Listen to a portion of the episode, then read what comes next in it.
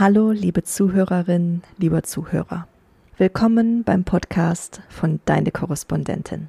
Mein Name ist Sarah Tekert und ich bin die Niederlande-Korrespondentin im Team. Die Arbeit von Journalistinnen und Journalisten ist in den letzten Jahren gefährlich geworden. Das gilt nicht nur für KriegsreporterInnen oder KrisenreporterInnen. Deswegen werden an verschiedenen Stellen Sicherheitstrainings für JournalistInnen angeboten. Unter anderem zum Beispiel von der deutschen Bundeswehr. Einige unserer Kolleginnen im Team haben an einem solchen Training teilgenommen und werden hier von ihren Erfahrungen erzählen.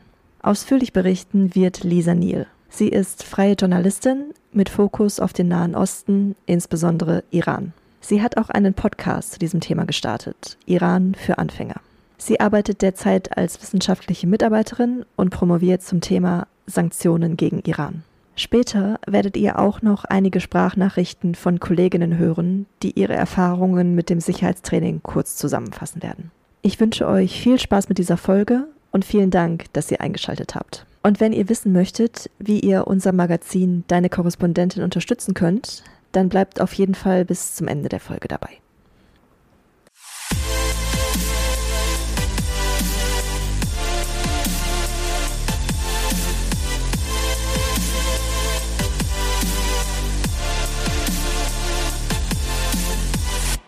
Hallo Lisa. Hallo Sarah. Du hast in der Vergangenheit für deine Cori über Iran geschrieben. Bist du gerade wieder dort? Aktuell bin ich nicht da. Aktuell sitze ich in Hamburg und ähm, an meinem Schreibtisch und arbeite von hier aus. Du hast ein Sicherheitstraining für JournalistInnen absolviert. Wie kam das? Das war relativ zu Beginn meiner Selbstständigkeit, dass mir verschiedene Redaktionen nahegelegt haben, dass ich doch mal ein Sicherheitstraining machen sollte. Sie fänden das sehr gut. Ähm, sie hätten dann ein besseres Grundgefühl. Ähm, und ich habe mich dann mit verschiedenen Kolleginnen und Kollegen, die in einem ähnlichen Bereich tätig sind, unterhalten. Und die haben das fast alle auch gemacht und haben mir gesagt, ähm, es schadet nicht, es könnte, es bringt eher mehr. Manche waren auch etwas kritischer als andere, ähm, aber es war so ein bisschen der Duktus, dass wenn du in diese Region, in dieser Region arbeiten willst, dann solltest du das schon machen. So ein bisschen die platte nach, die platte Message da drin. Ähm, und gerade so zu Beginn von der Selbstständigkeit ähm, sucht man sich ja wie auch so verschiedene, ja nicht nur Qualifikationen, aber man versucht so alles abzudecken, dass man ähm, auch für Redaktionen äh, ein zuverlässiger ähm, Partner wird, eine zuverlässige Partnerin wird.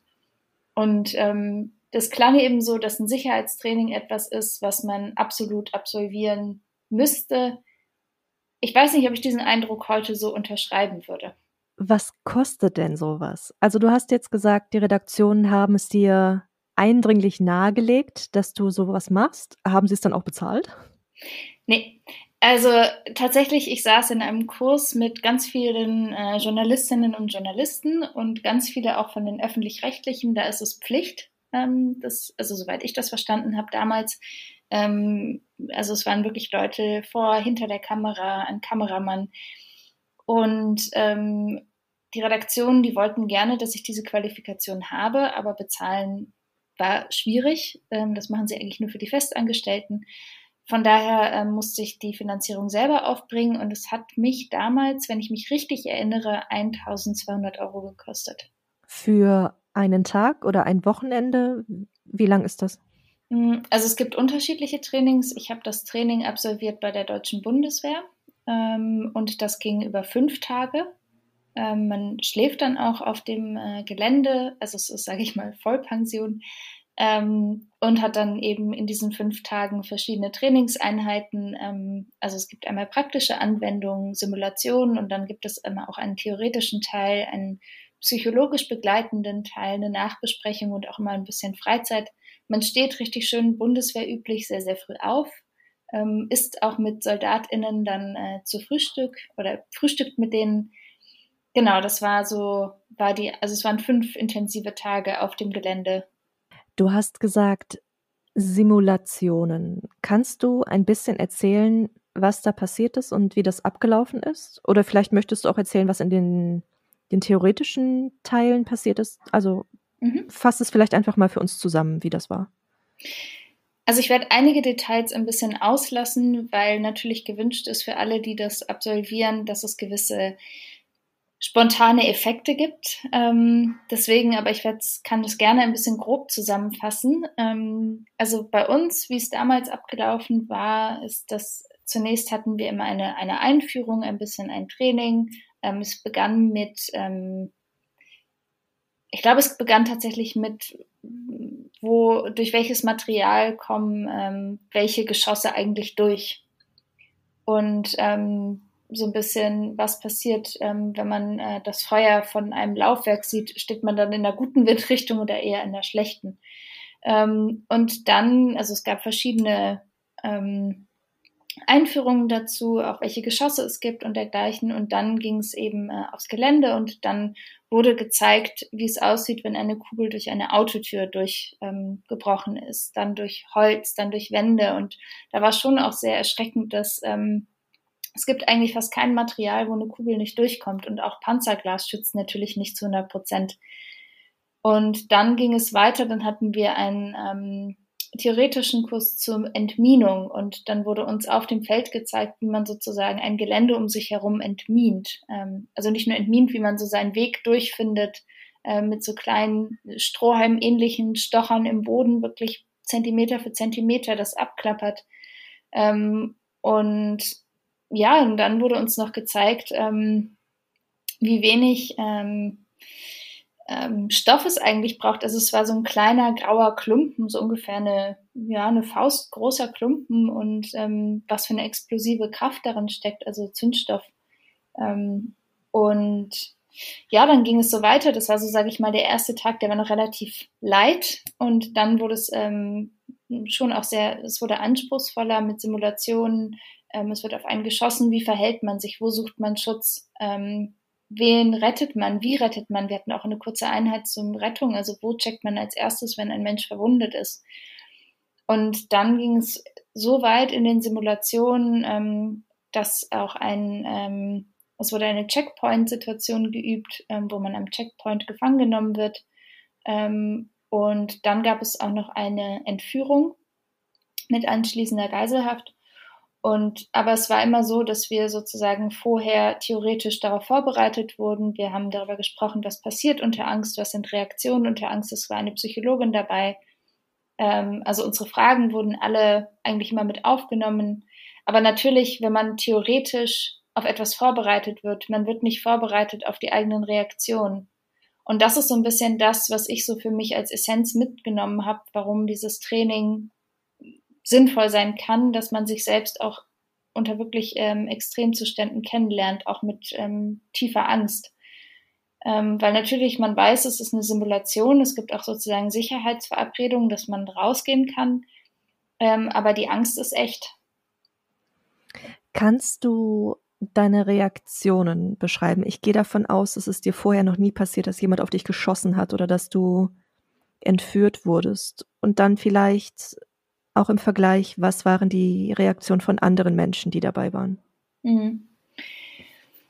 Mm, tatsächlich ein Satz, den ähm, einer der Begleiter immer wieder gesagt hat, ist, dass gerade Neugier sehr gefährlich ist. Und als Journalistin ähm, ist man ja in der Regel sehr neugierig und folgt auch dem, von dem man denkt, da, da ist was Interessantes. Man äh, schaut nochmal um eine Ecke mehr. Und dass Neugier eben auch sehr gefährlich werden kann. Das wurde uns immer wieder eingebläut. Und ich glaube, was mir sehr klar geworden ist, so in all diesen Simulationen, ist, man hat nur dieses eine Leben. Also in diesem Körper dieses eine Leben.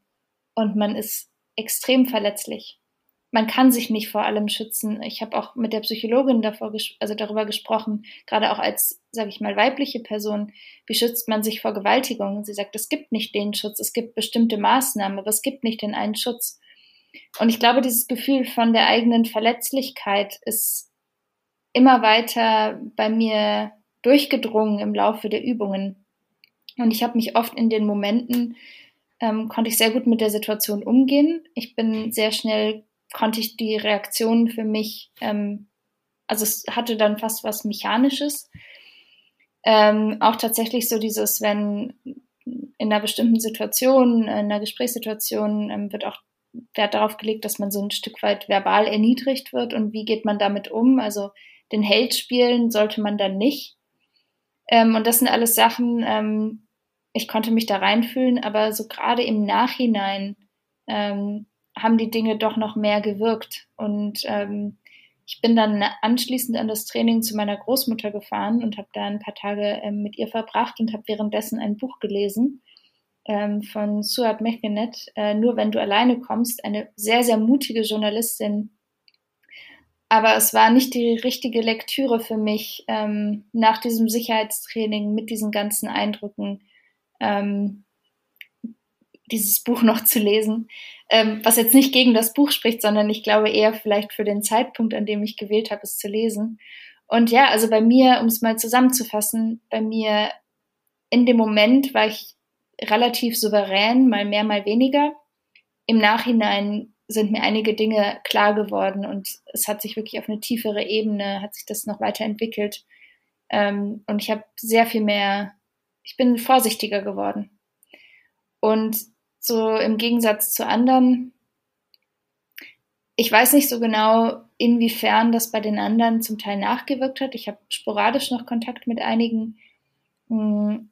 Aber viele in dem Moment mh, hm, sind noch mal vorsichtiger geworden tatsächlich. Und es gab schon welche, die, sage ich mal, vielleicht ein bisschen aufmüpfiger waren als anderen. Aber ich glaube, uns allen ist sehr, sehr stark eingefahren. Ich hoffe, dass ich das so sagen darf. Ich kann natürlich das erstmal nur so allgemein annehmen, aber mein Eindruck war, wir alle sind uns den Wert dieses einen Lebens, das wir gerade haben, mehr bewusst geworden und keine Geschichte der Welt lohnt es sich, das eigene Leben so sehr aufs Spiel zu setzen oder auch das Leben von anderen.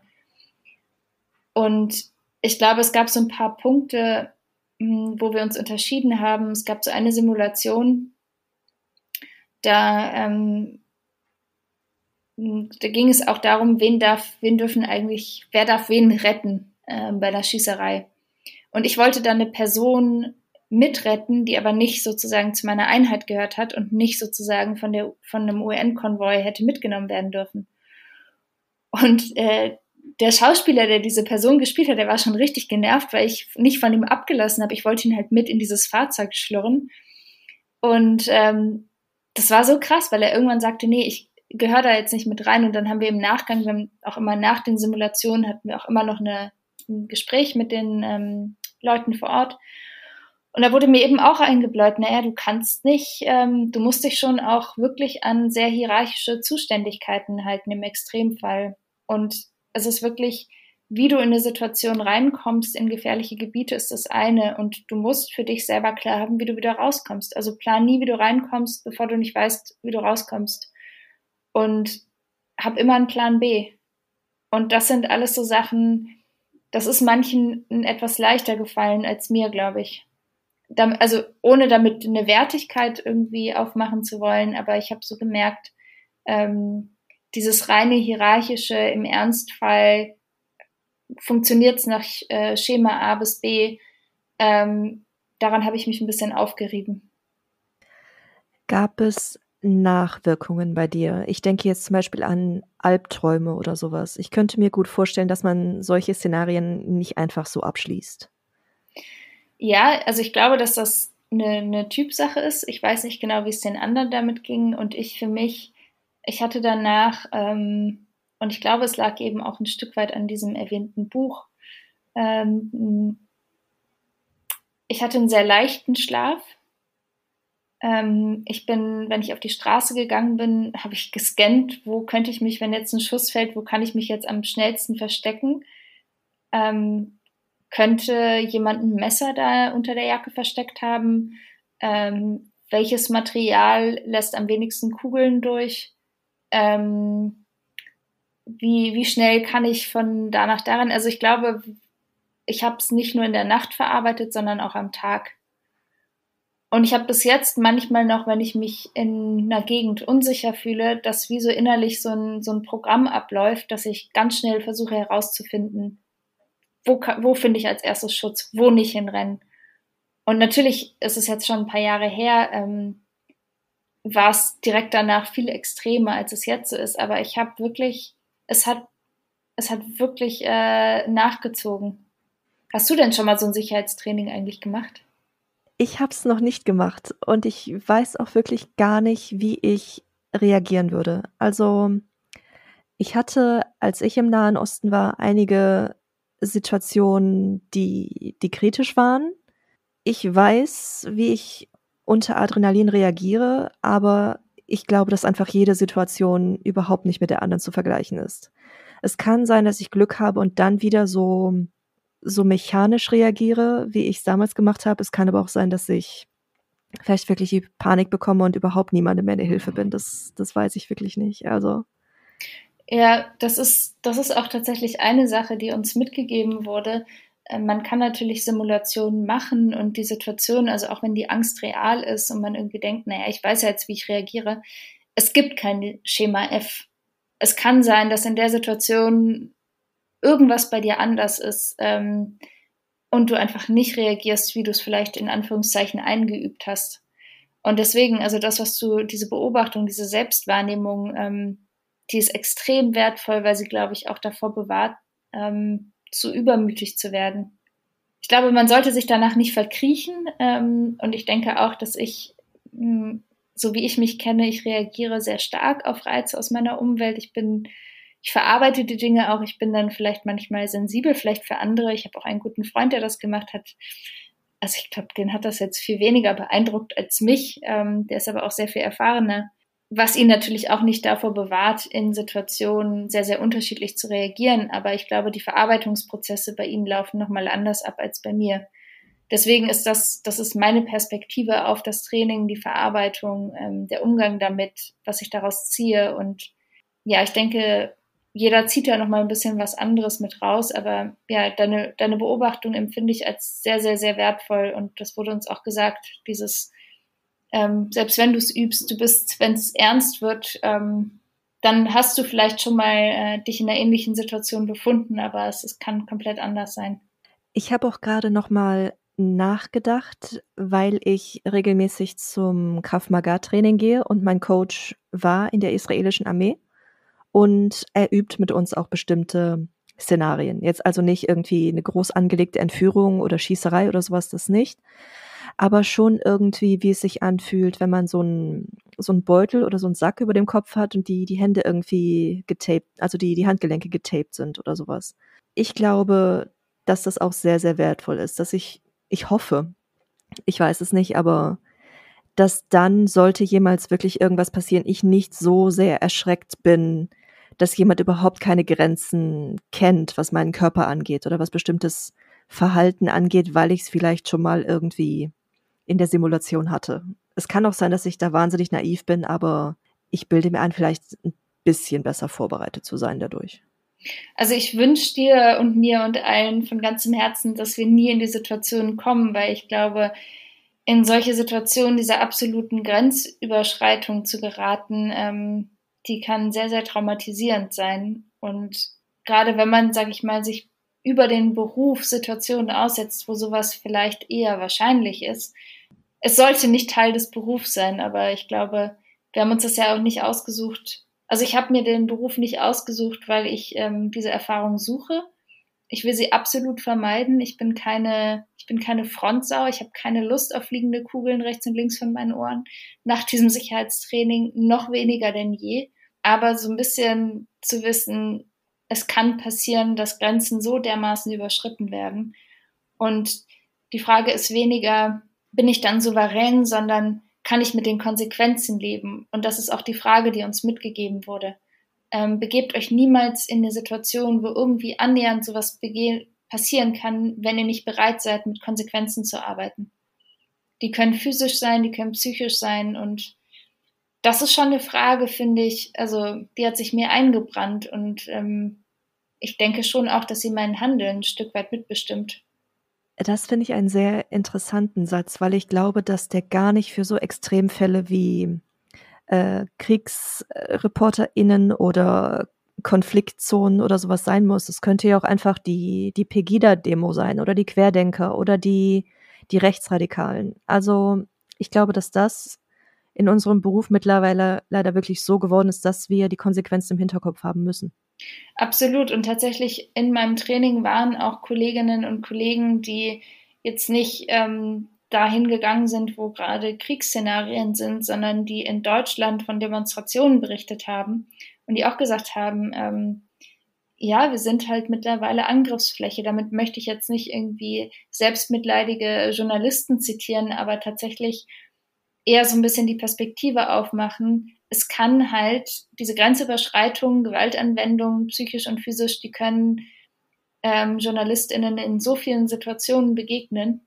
Und das ist, ähm, das erdet sehr äh, und nimmt sehr, sehr viel Eitelkeit, glaube ich, auch aus der Berufswahl, wenn man sich das wirklich vor Augen hält.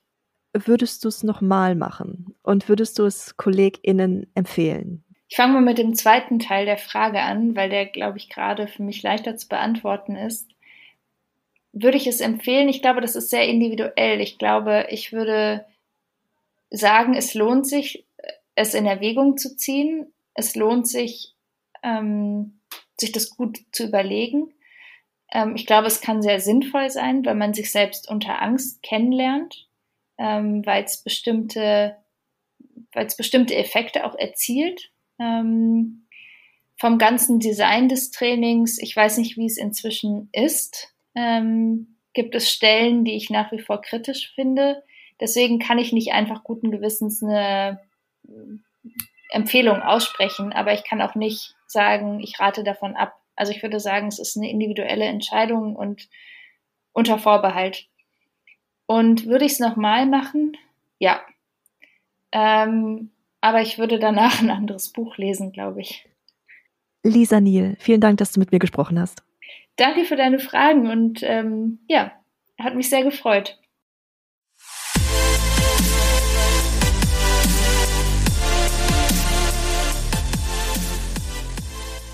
Und jetzt hört ihr eine Sprachnachricht von Julia Neumann, unserer Libanon-Korrespondentin.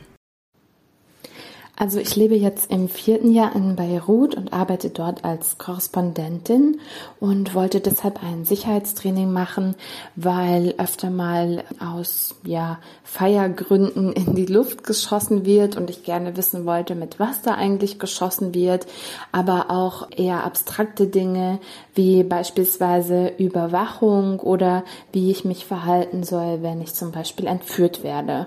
Und weil solche Szenarios ja durchaus mal vorkommen, gekommen, dachte ich, es sei gut, ein Sicherheitstraining zu machen, weil ich jetzt selbst aber nicht als ja Krisen- oder Kriegsreporterin unterwegs bin, ging es mir auch eher mal darum zu sehen, wie andere KollegInnen arbeiten, was deren Erfahrung ist. Und auch etwas, das wir vielleicht vergessen, wenn wir über Sicherheit reden, ist die digitale Sicherheit. Auch darüber wollte ich sprechen und mich austauschen mehr lernen, wie kann ich mich schützen, was mache ich beispielsweise, wenn mein Haus ähm, auf einmal durchsucht wird, wie kann ich mich dagegen auch wehren, was sind recht, rechtliche Schritte und so weiter. Ja, all das habe ich auch gelernt, also wie ich mich beispielsweise verhalte, wenn ich entführt werde, wie ich herausfinden kann, ob mich jemand überwacht, wie ich quasi eine Gegenüberwachung starte. Das war ganz interessant, da haben wir eine praktische Übung gemacht, in der wir im Auto saßen und von einer Gruppe Männer verfolgt wurden. Wir wussten aber nicht, wer diese Männer sind und mussten uns also die ganze Zeit irgendwie umschauen, während wir auf einer ja, heiklen Recherche waren und von einem Informanten Informationen über Massengräber bekommen haben. Und in diesem fiktiven Szenario mussten wir dann eben herausfinden und immer mit unserer fiktiven Redaktion in Kontakt bleiben, um zu schauen, wer uns denn da überwacht und wer uns eventuell da auf den Fersen sein könnte. Das war ganz spannend, hat auch gezeigt, dass es sehr viel Energie braucht, sich über solche Dinge Gedanken zu machen und dass wirklich auch viel passieren kann. Ja, ich hatte so ein bisschen Angst nach dem Training, weil da werden wirklich alle möglichen Szenarios durchgegangen ähm, und das ist auch eine starke psychische Belastung, weil wir einfach fünf Tage am Stück uns kontinuierlich damit auseinandergesetzt haben, was eigentlich alles so ein, ähm, eine Bedrohung für unsere, ja, für unsere Gesundheit werden kann. Was ich toll fand, ist, dass wir auch über ethische Fragen diskutiert haben, beispielsweise wie wir Menschen, die gerade ein traumatisches Erlebnis durchgemacht haben, interviewen können, was wir fragen sollten, welche Fragen wir vielleicht besser lassen und wie wir sie auch nicht weiter traumatisieren oder retraumatisieren können durch unsere Arbeit. Ansonsten fand ich noch wichtiger als das eigentliche Training, das leider sehr theoretisch war, den Austausch mit meinen KollegInnen. Beispielsweise wollte ich zum Beispiel ganz konkret wissen, wie ich im Hezbollah-Gebiet recherchieren kann. Denn ja, das ist möglich. Die Hezbollah ist nicht nur eine Miliz, sondern auch eine Partei. Ja, und auch sehr bürokratisch, denn äh, sie haben eine Pressesprecherin, die ich anrufen muss. Das wusste ich vorher auch nicht. Und bei der ich dann zum Beispiel Interviews anfragen kann oder auch die Erlaubnis brauche, um in deren Gebiete als Journalistin zu gehen und dort zu recherchieren. Und ich muss auch die Behörden informieren und brauche eine Erlaubnis, um in den Süden zu fahren. Und all das sind so ganz konkrete Dinge, die ich eben auch im Sicherheitstraining gelernt habe, dadurch, dass man sich dann doch mal bei einem Bier oder einem Getränk äh, nach dem Sicherheitstraining austauscht.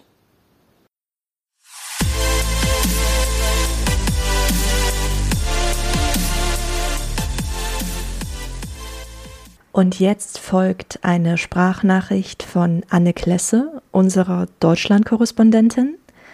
Und sie erklärt sehr detailliert, was während der Simulation passiert. Wenn ihr also in Erwägung zieht, an einem solchen Sicherheitstraining teilzunehmen und gerne die Überraschungseffekte und die volle Wirkung der Übung für euch bewahren möchtet, dann schaltet hier vielleicht lieber ab. Hallo Sarah, liebe Grüße aus äh, Florenz, wo ich gerade bin. Ich hoffe, es geht mit den Hintergrundgeräuschen. Ähm, ich wollte ja ursprünglich Journalistin deswegen werden, weil ich Antonia Rados cool fand, die aus den ähm, Irakkriegen berichtet hat. Und äh, im Volontariat gab es bei mir das Angebot, dass äh, man dieses Sicherheitstraining bei der Bundeswehr machen könnte. Also habe ich mich beworben und ich habe es bekommen. Wir sind dann so mit einem halben Dutzend Leute aus, Leuten aus meinem Volontar Volontariatsjahrgang nach Hammelburg bei Würzburg gefahren. Dort übt die Bundeswehr auch selbst für Einsätze in, ähm, in Kriegs- und Krisengebieten. Ähm, dort wurde ein Dorf entsiedelt und äh, die Häuser, die da noch stehen, ähm, sind leer. Dort wohnt niemand mehr. Äh, dort üben sie sozusagen Krieg oder das Verhalten in Krisen und Kriegsgebieten. Wir waren eine Woche lang dort. Man musste sehr früh aufstehen. Der Ton war recht schroff. Ich war so ein bisschen ähm, genervt zu Anfang von diesem Bundeswehrton, weil ich das natürlich auch noch gar nicht kannte. Also äh, am eigenen Leib. Aber es war eben Bundeswehrmäßig. Irgendjemand hat das Sagen und alle anderen müssen spuren.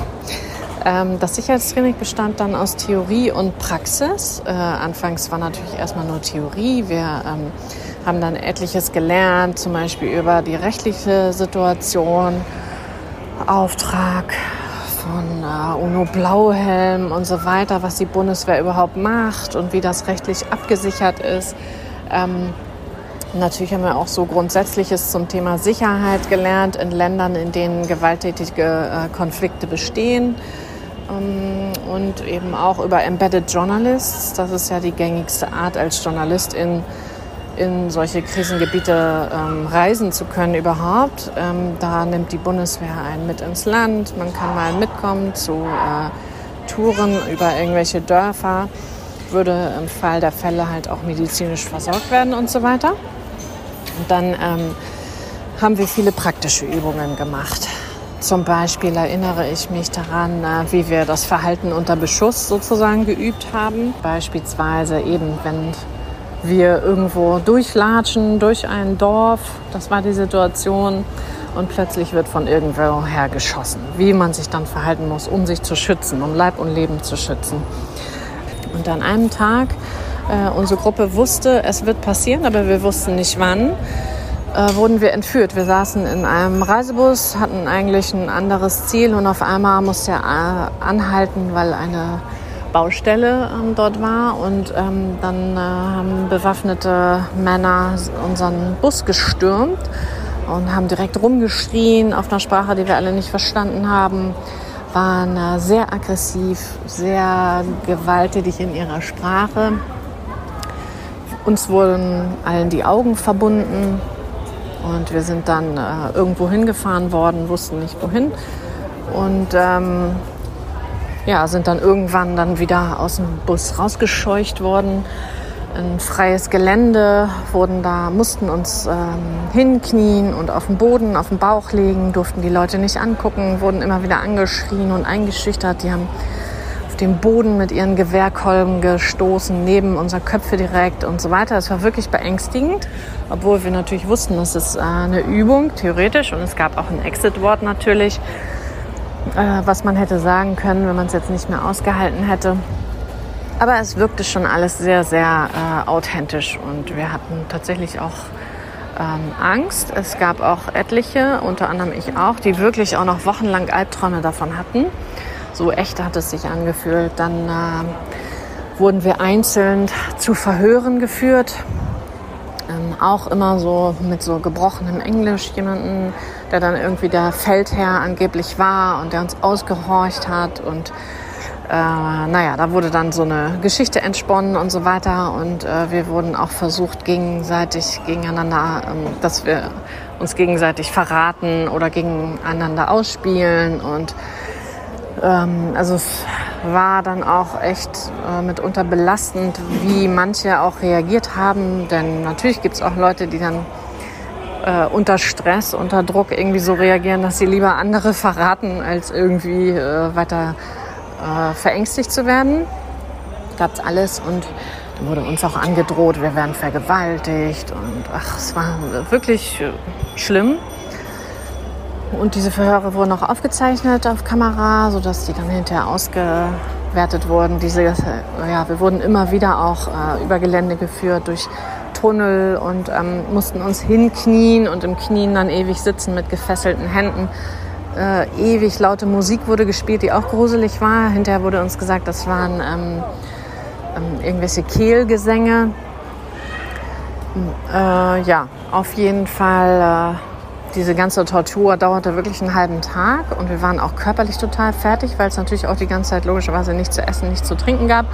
Das wurde natürlich begleitet alles von Sanitätern und die haben schon darauf geachtet, dass da niemand von uns irgendwie in Ohnmacht fällt oder so. Aber wie gesagt, es fühlte sich alles sehr authentisch an. Am Ende ähm, wurden wir dann äh, befreit, beziehungsweise dann wurde einfach gesagt, Ende der Übung, uns wurden die Augenmasken abgenommen, wir waren erstmal geblendet und haben dann die ganzen Bundeswehrsoldaten, die die sozusagen Verbrecher gespielt haben, gesehen. Es wurde aber auch absichtlich nicht aufgelöst, wer jetzt wer gewesen war, wer uns irgendwo hingetragen hat oder grob angefasst oder mit uns, äh, uns angeschrien hat. Ähm, ja, und äh, natürlich wurde das dann alles noch ausgewertet. Wer hat sich geschickt verhalten, wer nicht, wie könnte man äh, sich verhalten, auch in einem Verhör.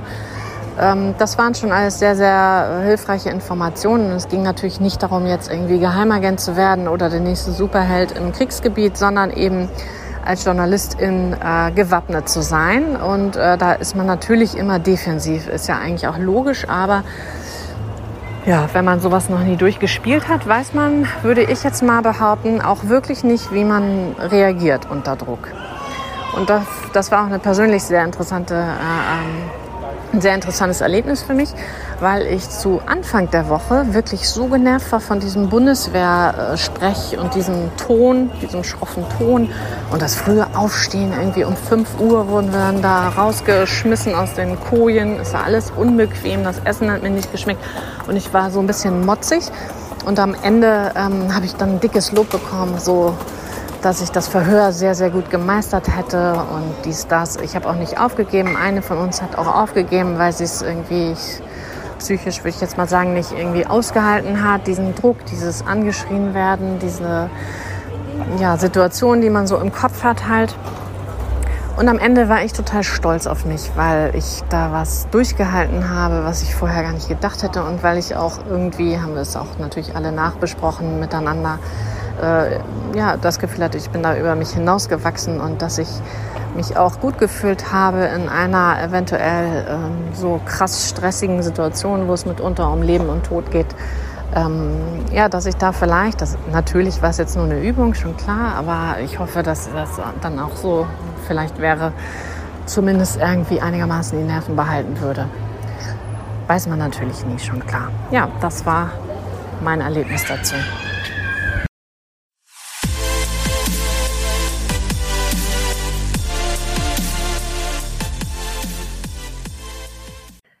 Und bevor ich diese Folge abschließe, noch kurz ein Hinweis.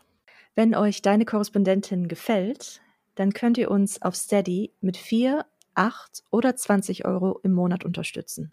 Einmalige Spenden sind natürlich auch möglich und immer sehr gerne gesehen.